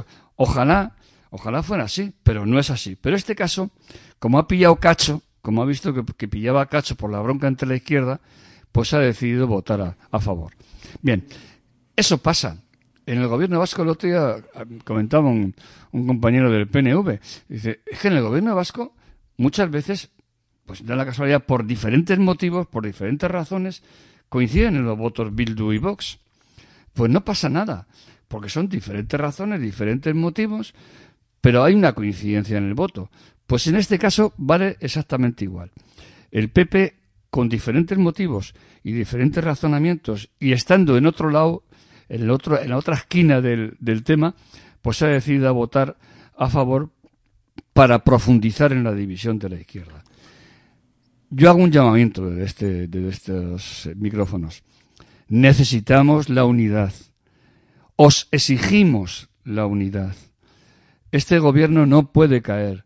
No puede evitarse un gobierno eh, repetido en el, mes de diciembre por chorradas, por tonterías, por cabezonerías, por infantilismo. Vuelvo a sacar aquí la célebre frase de Lenin cuando decía izquierdismo, enfermedad infantil del comunismo. Bien, dejémonos de infantilismos y de cabezonerías. Unidad, unidad y unidad. Bueno, ahora eh, ya has introducido ¿no? las derivadas eh, políticas, luego te insistiré un poco en ello, pero bueno, José Luis, has dicho que no se toca el tema del consentimiento, pero lo cierto es que la reforma mismo lo que va a implementar es que se hable de un único delito, pero la diferenciación o, la vara de medir es si, si hubo violencia o no. Esto es también lo que ha suscitado dudas. No, no hay ninguna duda. Creo que el tema está claro, pero bueno, eh, yo lo que quiero saber y lo que me hubiera gustado saber para también para tener una, un juicio de valor más, más, ponderado es las propuestas de, de Podemos. Yo las, las propuestas de Podemos en contra de esa reforma no las sé. No las sé porque no las han dicho. Ellos han dicho, sí, hemos hecho unas propuestas. Bueno, ¿cuáles? ¿Qué propuestas? Porque a lo mejor son cojonudas y hay que, y hay que pegarle el estirón de, orejas al, al PSOE. O sea, decirme las propuestas y yo valoraré si efectivamente tenéis razón o no tenéis razón. Pero es que no han hecho las propuestas, no las han puesto encima de la mesa, por lo menos de la sociedad, esas propuestas, ¿no? Y luego, ya digo, mienten, no se toca el tema de- del consentimiento, no. Lo que se toca es, efectivamente, que pueda haber grados y tiene una cierta lógica. Yo digo, y voy a decir una cosa polémica, que a lo mejor me tiran los, los cacharros encima de la cabeza los, los oyentes o las oyentes. Yo digo, es lógico que un agres- una agresión sexual tenga la misma condena que un asesinato. No, no es lógico. Que una agresión sexual debe ser condenada y debe pasar por la cárcel. Sí. ¿Que debe tener la misma gravedad que un asesinato? No. Eso no es así. Y yo creo que, por lo menos, si le damos un poquito al intelecto, nos tiene que, sonar eh, en esa línea, ¿no? Entonces yo creo que también la ley equilibra, equilibra un poco el, el grado de castigo, no digo de condena, condena por supuesto, el grado de castigo, pero no toca el consentimiento. Si no hay consentimiento, hay pena. Hay pena. Bueno, en Chule Oyente te vamos a recordar ¿eh? que tienes abierto ahí el WhatsApp en el 645-4424-20, 645-4424-2424. 20 645 4424 20. Bueno, vamos eh, a pasar de tema, pero no sin antes eh, quería un poco insistir en la votación eh, mismo. Ya se ha hecho unos apuntes ahí, José Luis, pero lo cierto es que esto el PSOE lo ha sacado con la derecha, eh, con los votos de la derecha. Eso yo creo que algo de pensar eh, debería de dar y sobre todo cuáles pueden ser las derivadas políticas como estamos también en periodo preelectoral de lleno y, y, y, y- las, consecuencias políticas que puede Bien. tener esta geometría variable. Recordemos, votaron a favor PSOE, PP, efectivamente, PNV y no recuerdo más, pero bueno, PNV, ah sí, y, y lo que era la antigua CIU, o sea, Junts per Catalunya. Eh, se abstuvieron Más País y, y Compromís y Vox. Y votaron en contra Podemos, Esquerra Republicana y Bildu. Ciudadanos también votó a favor. Eso, Ciudadanos también votó a favor. Esa es la, ese es el, el panorama, ese es el, el digamos, el, el, el paisaje que dejó esa, esa votación. Que voten a favor el PP y Ciudadanos, ahí me trae sin cuidado. Si la ley es buena, si la ley es justa y es suficiente para evitar que por la puerta trasera se nos escapen los canallas, bienvenido sea y no me pongo colorado. Y vuelvo a repetir, porque se da, porque en el Parlamento Vasco, de aquí al lado, muchas veces, por las circunstancias diferentes, votan de la misma manera Bildu y Vox. ¿Eso es condenable? No. ¿Cómo va a ser condenable? Por supuesto que no. Eso se da en un momento puntual. Que ahora hay que recuperar esa unidad y hay que recomponer un gobierno que ha quedado tocado, lamentablemente tocado, con este lío. Por supuesto que sí. Claro que sí. A mí me, me parece que la sensatez que, has, que han dado dos personajes del gobierno es digno de reseñar. Por un lado, Pedro Sánchez, que ha mandado un- una misiva a sus, a sus ministros y ministras diciéndoles que se acabó el, cachondeo, que hay que hay que plantear los temas para potenciar el gobierno de coalición y que nada de críticas, nada de insultos, nada de descalificaciones. Y por otro lado, Yolanda Díaz, que también por acción y por omisión, por ejemplo, no estando en el Pleno, eh, aunque dis- disciplinadamente votó lo que su grupo, que es Unidas Podemos, eh, había decidido, eh, no estuvo. No estuvo. Y todos los mensajes que ha lanzado son en la, en la línea que planteo yo. Esto no puede ser, hay que bajar el pistón, hay que bajar la tensión, ya está hecha la votación y a partir de ahora todos juntos en unión, como decía la canción, pero no en defensa de la alta tradición, sino en defensa del gobierno de coalición. El pareado te ha salido. Ahí ¿eh, está. José Luis? Entonces, entonces, eh, ese es el futuro. Dentro de, de- diría, en mayo, ya nadie se va a acordar de esta polémica. Y en diciembre, por supuesto que nadie se va a acordar de esta, de esta polémica. ¿Que la derecha la va a sacar cada dos por tres? Bueno, el otro día el señor Fijo la sacó hasta para hablar de, los, de las personas discapacitadas. Manda carayo, manda carayo, señor Feijó, que le obligue usted una cosa con la otra, o sea, unos derechos de la mujer con un problema de los discapacitados. Es que es para, vamos, es como de cum lauden, vamos. Entonces, ahí estamos, ahí estamos. Vamos eh, a avanzar, eh, eh, José Luis, que a lo tonto y a lo bobo vamos a llegar eh, a, la, a, la, a la hora contigo, contigo solo. Yo que tengo mucha rabia. Bueno, siguiente temica. La semana pasada se hizo público que Beamont, la que fuera consejera de Interior con el gobierno de Barcos, fue sometida a un espionaje por parte de la cúpula del Ministerio de Interior de manera extrajudicial. Esta semana mismo, el principio de semana del lunes, el Parlamento de Navarra aprobaba por unanimidad una declaración institucional que denunciaba eh, este espionaje y, y apelaba a depurar eh, responsabilidades. Por supuesto. Yo me uno a esa, a esa votación, o sea, y me uno a la solidaridad con la señora Beaumont. Eso es impresentable. Eso es indecente. Un, un, un ministro del Interior no se puede dedicar a vigilar, a espiar a consejeras de, de un gobierno, en este caso en el gobierno de Navarra. Y a mí me hace mucha gracia cuando el señor Feijó, nuevamente lo saco, eh, ahora está todo el día con el tema del esnable, del Tito Berni, que dice él, ¿no? Bueno, pues que el señor Fijó nos diga si está de acuerdo o no está de acuerdo con que su gobierno, el gobierno del señor, del señor Rajoy de- del PP, su, su ministro de- del Interior se dedicara a espiar a consejeros como la señora Beaumont, a que utilizara la policía para espiar a consejeros como a consejeras como la señora Beaumont, que nos diga, que nos hable también de eso, o que nos hable, por poner un ejemplo que también está al día, de la señora eh, alcaldesa del Ayuntamiento de Marbella, que por cierto es senadora. O sea, que nos hable de todo, que nos hable del Tito Berni, y tiene razón, es un sinvergüenza que nos, ha, nos la ha jugado y afortunadamente está fuera de la política y fuera de todos los sitios, y que nos hable también de si está de acuerdo o no que no es el caso de espionaje por parte del ministro de Interior de su gobierno, del gobierno del PP de, de Rajoy.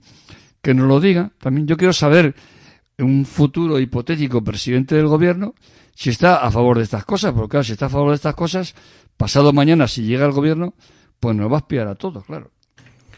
Bueno, eh, hablas, ¿no? Que fue el ministro de Interior o bajo el mandato de Rajoy. Hemos asistido esta semana a cómo Marlaska condenaba este espionaje a Beaumont, pero le recordaban desde RC y Bildu que bajo su mandato también eh, se han dado casos. Recientemente conocimos la infiltración de policías eh, nacionales españoles en diferentes movimientos sociales de Cataluña. Ahí está todo el tema de la Kitchen con la audiencia nacional eh, súper involucrada eh, le recordaban que bajo su mandato también se dan eh, estos casos y que estamos hablando de- del estado profundo que se da en el estado español, José Luis.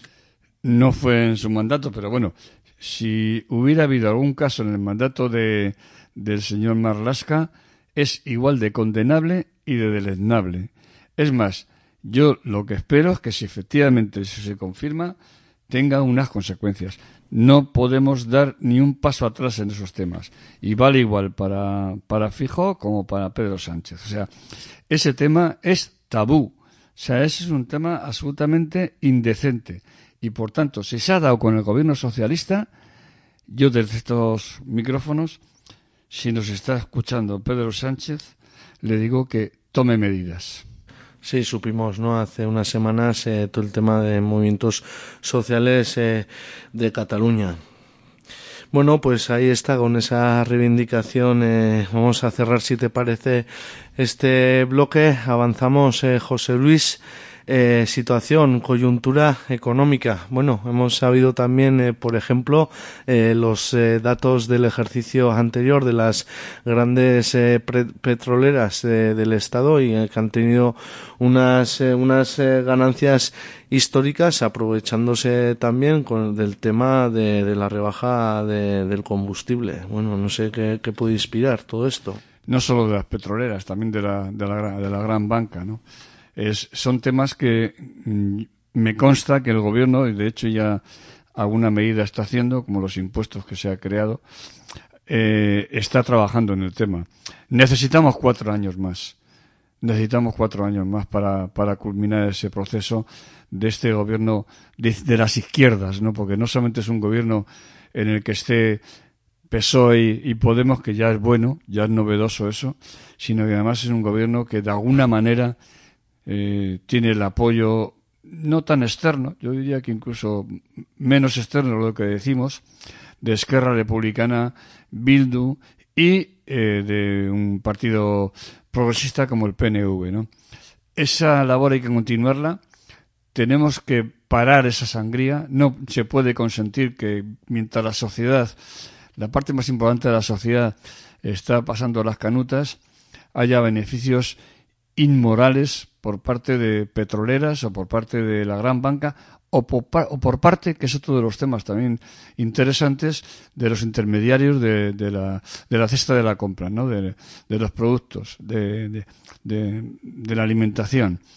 Eh, necesitamos esos cuatro años para culminar ese trabajo. Tiene que haber un trabajo más intenso. Yo quiero, yo, yo echo mucho de menos un ministro que al que respeto y, y aprecio que Rajoy, perdón, Rajoy, Garzón, Garzón. eh, que, que sea más activo en estos temas, ¿no? Yo creo que ahí, en fin, está demasiado callado. Yo creo que esos cuatro años tienen que ser de culminación y de mm, frenar, de no consentir estas inmoralidades, ¿no? Ahí está habiendo debate, ¿no? En torno a qué hacer con esto, Sí. eh, con el tema de los precios, que si, Bueno. bueno, la bajada del IVA o intervención de, de precios. La eh, experiencia de Francia es muy interesante. Yo creo que hay que verla muy detenidamente, estudiarla y ver si se puede aplicar aquí en España. Pero vuelvo a repetir, nos, nos faltan cuatro años.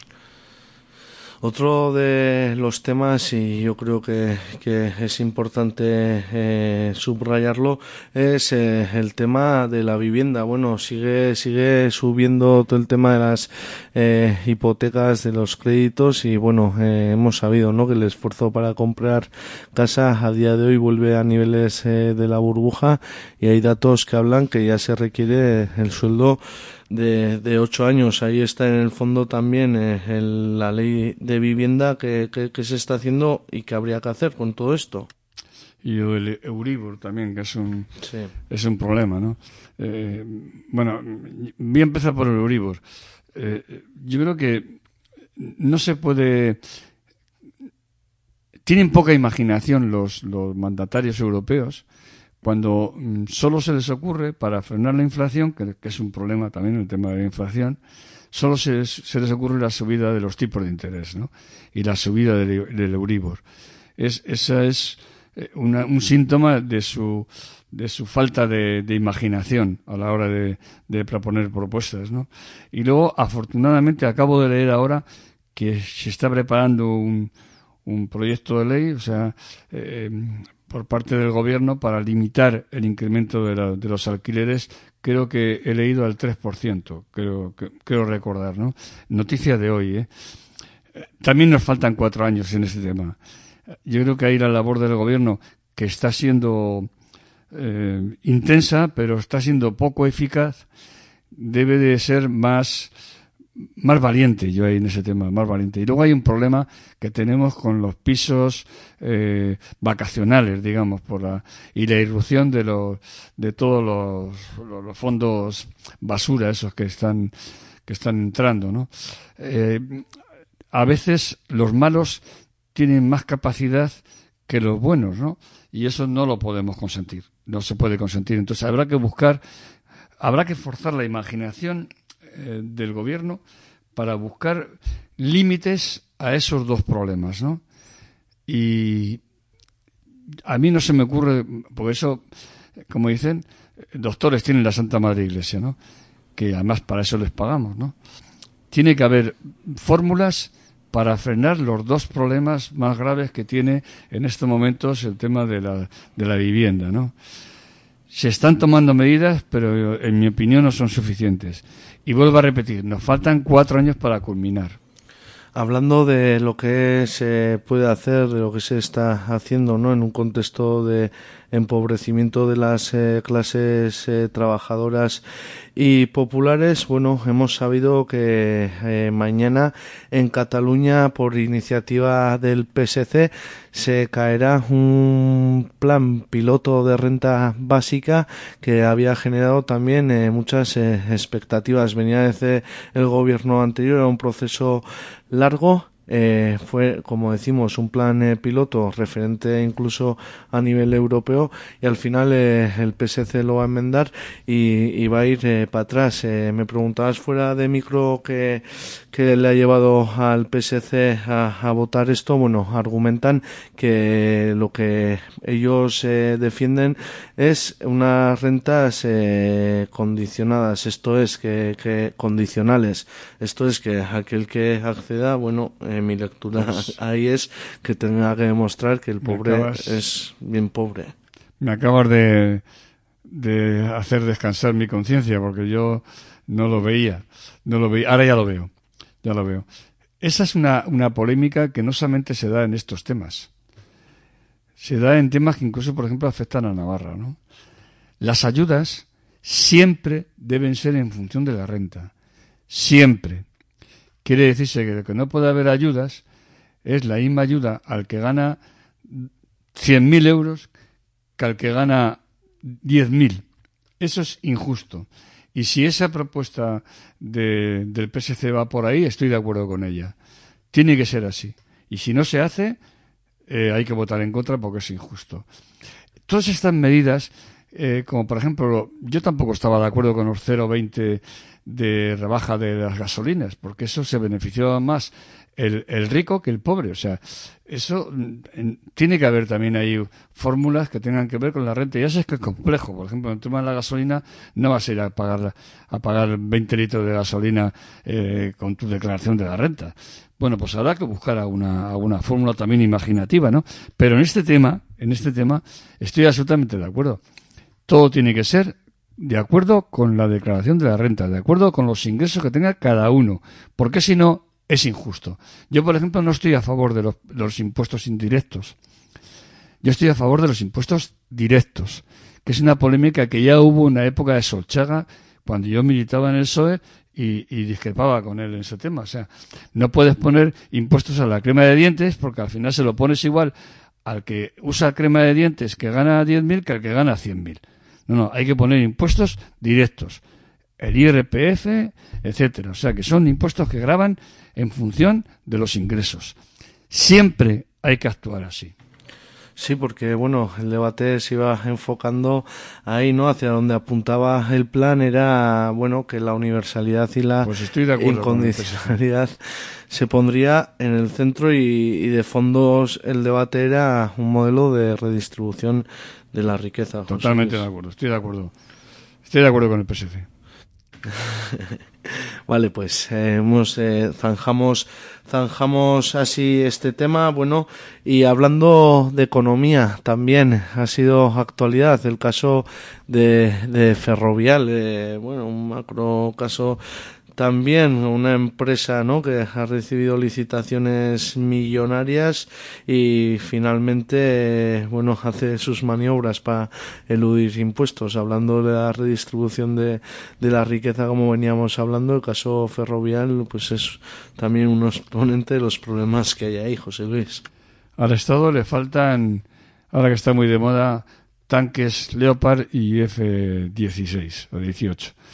Sea, nos faltan, nos faltan armas, nos faltan armas para frenar que estos sinvergüenzas se salgan con la suya, ¿no? Efectivamente, un ferrovial que se ha lucrado, que un, un dueño de ferrovial que se ha lucrado y se ha beneficiado de estos trabajos que, que les ha dado el, el Estado, pues ahora, pues como las leyes son así, lamentablemente, pues dice, pues mira, me voy a ir a cotizar a, a Holanda, porque allí resulta que tienen unas condiciones que son paraíso fiscal prácticamente, en un paraíso fiscal. Aquí hay dos elementos, ¿no? Que no debe haber paraísos fiscales. ¿Por qué tiene que haber paraísos fiscales? ¿Por qué no, no hay la Unión Europea o la quien sea no tiene capacidad para eliminar los, los paraísos fiscales? ¿Y por qué si una empresa que se ha beneficiado de la, de la obra pública de un país se va luego a disfrutarlo a otro, ¿no?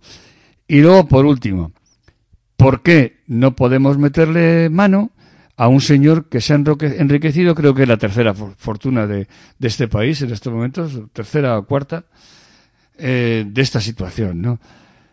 Nos faltan eh, tanques Leopard, nos faltan, nos falta así. Y así, pues, el enemigo nos, nos machaca. Pues habrá que dotarse de estas armas. Lo siento mucho. Ah, Ahí el gobierno, un gobierno de izquierdas, tiene la obligación de, también con imaginación, buscar fórmulas para evitar esto en el futuro. Y se ha acabado. Pues eh, ahí está eh, el Estado y las empresas, lo público y, y- y lo privado. Pues hablando un poco de, de lo público, de redistribución eh, de la riqueza, bueno, esta semana hemos asistido como en el Estado francés frente a una reforma de las pensiones de Macron bueno, ha habido movilizaciones intensas, eh, masivas y bueno, los sindicatos en pie de guerra lanzando nuevas eh, jornadas eh, de huelga. ¿Cómo, cómo has eh, visto eh, esta, esta realidad en el Estado francés, José Luis? Pues que luego le votan a Macron o lo que es peor a Le Pen. Y, y eso, en fin, eso a mí me, me sorprende. Es más, he leído hoy una, una noticia, eh, un avance de, de alguna encuesta diciendo que esta situación al que beneficia realmente es a, a la extrema derecha, ¿no? Es, es un mundo de locos, ¿no? O sea, lo normal es que esto beneficiara a la izquierda y a la extrema izquierda, pero resulta que, que beneficia a la señora Le Pen. En fin, esto es un... Pero bueno, volviendo al tema inicial, al tema por el que ha habido las movilizaciones, pues si vivieran en España, pues quemaban al Elíseo con Macron dentro, porque aquí estamos ya en 66 me- años y, 40 y cuatro meses, creo recordar, no sé Sí, si... vamos, y vamos a puntualizar, ¿no? Que lo que venía en Francia era subir, o sea, subir la jubilación a los 64. Por eso digo que, que fíjate, fíjate que, en fin, pero bueno, eh, eso está bien la lucha, lo que no está bien es que esa lucha beneficia a la derecha extrema, o a la extrema derecha en este caso. Eso es que eh, algo tenemos que hacernos mirar, las izquierdas. Algo deberíamos de hacernoslo mirar, que la gente que, que participa, una parte de la gente que participa en esas movilizaciones, cuando llegue la hora de votar, le vota Le Pen. ¿Pero qué estamos locos o qué? Locos y locas. ¿Pero qué pasa aquí? Entonces yo creo que ahí, especialmente las izquierdas, tienen que hacérselo mirar. Bueno, yo sé que Melenchón ha subido, efectivamente la izquierda que representa a Melenchón ha subido, pero, pero no sube Melenchón, sube Le Pen. O sea que entonces algo está pasando que estamos haciendo mal. Y por tanto, a los pocos ideólogos que nos quedan, pues les exijo que por lo menos se pongan a trabajar y, eviten esta circunstancia. Y esto es un aviso a navegantes, ¿eh? Es un aviso a navegantes. O sea que, o sea, que yo, eh, a, a este gobierno que yo apoyo y defiendo eh, a muerte, este gobierno de las izquierdas, de gobierno de coalición de, de PSOE y Podemos con el apoyo externo de, de Bildu Esquerra Republicana y PNV, yo le pido que también aquí tenga cuidado, porque dice el dicho popular que cuando la barba de tu vecino vea rasurar, pon las tuyas a remojar. No nos vaya a pasar lo mismo. Y, y- y- tengamos aquí, en vez de a Le Pen beneficiaba, el señor Abascal beneficiado, por ciento. Ya hablaremos en otro programa del escándalo de la, de la próxima eh, moción de censura liderada por mi ex compañero Ramón Tamames, que ya en mis tiempos de militancia con el PC le consideraba com- como un aristócrata del comunismo. O sea, yo he militado con, con Tamames, le conozco personalmente. Ya, él- ya dejaba que desear en aquel tiempo, que estamos hablando de los años 70. O sea, que a mí no me extraña que este señor... Pero bueno, ese es otro tema que no, Sí, que no corresponde hoy. Es otro, Que me- que me es otro tema. Bueno, volviendo un poco a, a la pelea sindical en Francia, apuntabas, ¿no? Las diferencias que hay del movimiento sindical aquí y allá, José Luis. Yo, yo me considero más sindicalista que político. Yo toda mi vida he militado en, en comisiones obreras. Del PC me cambié al PSOE, del PSOE me expulsaron, pero siempre en comisiones obreras. Entonces, eh, y creo que los sindicatos en este país están dejando que desear un poquito. O sea, yo creo que hay, no quiero meterme con ellos porque no sería justo, pero yo creo que tienen que, que espabilar. Por- vuelvo a repetir, por lo que he dicho antes, porque si no espabilan otros. Y eso no lo podemos consentir. Por lo menos que el activo se lo lleve los sindicatos, no se lo lleve Abascal. Bueno, antes eh, de cerrar nos queda algún minutico y ha entrado eh, una intervención de, de un oyente. Bueno, introduce otro tema, te va a pedir eh, brevemente, ¿eh? Y dice así, Kaiso, señor Uriz, más armas para Ucrania. Yo estoy a favor de la paz. Y por tanto, mm, lamento que solo se hable de armas y no se hable de, de un proceso de paz y de generar condiciones para que dialoguen y lleguen a un acuerdo para la paz. Pues ahí está, con esa última proclama. Bueno, José Luis, eh, mano a mano hemos, eh, nos hemos, cumpl- hemos hecho el camino. hemos hecho el camino, hemos llegado a la, a la hora de tertulia. Bueno, eh, íbamos a... Pues me he quedado con ganas de más.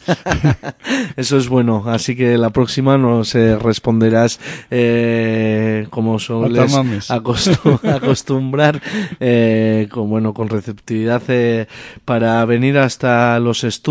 Pues eh, nada, José Luis, eh, agradecerte. Vamos a recordar que hoy iba a estar con nosotras y nosotros Mabele desde aquí. Mabele, un saludo y una pronta que se recupere. una pronta recuperación y, y nada, lo que decimos, ya hemos llegado a- hasta esta hora de la terpe, lo dicho, muchísimas eh, gracias eh, José Luis por acercarte Gracias hasta los estudios un día más. Vale. Agur, agur. Agur.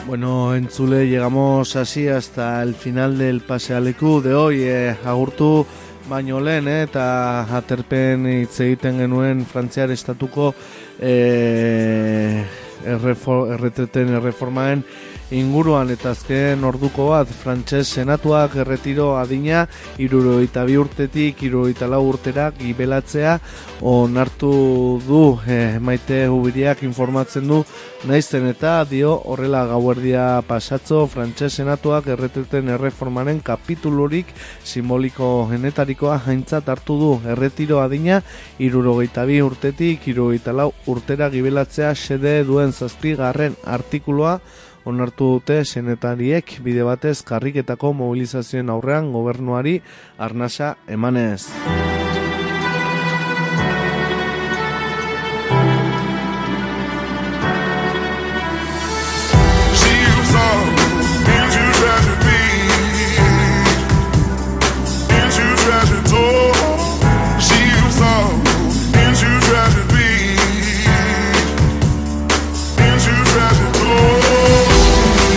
Una última hora en Nice también, el Ararteko inicia una actuación de oficio tras la muerte de dos presos en Zaballa y Martutene. El Ararteko ha puesto en marcha una actuación de oficio y ha reclamado al Aqua información sobre la muerte de dos presos en Zaballa y Martutene. Ha recordado que el derecho a la vida es el primero que debe garantizar una institución pública como es la Administración Penitenciaria.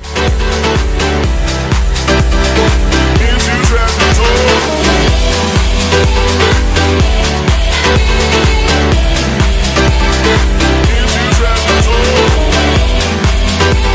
Y ahora sí que sí, nos eh, despedimos en Tula hasta mañana a las 10 de la mañana recordándote la programación de hoy en Eguzki y Rati a las 6 de la tarde entrará el Rincón de la Mata Jari, a las 7 un ramito de locura y a las 8 fiebre. Nosotros nos despedimos hasta mañana a las 10 de la mañana.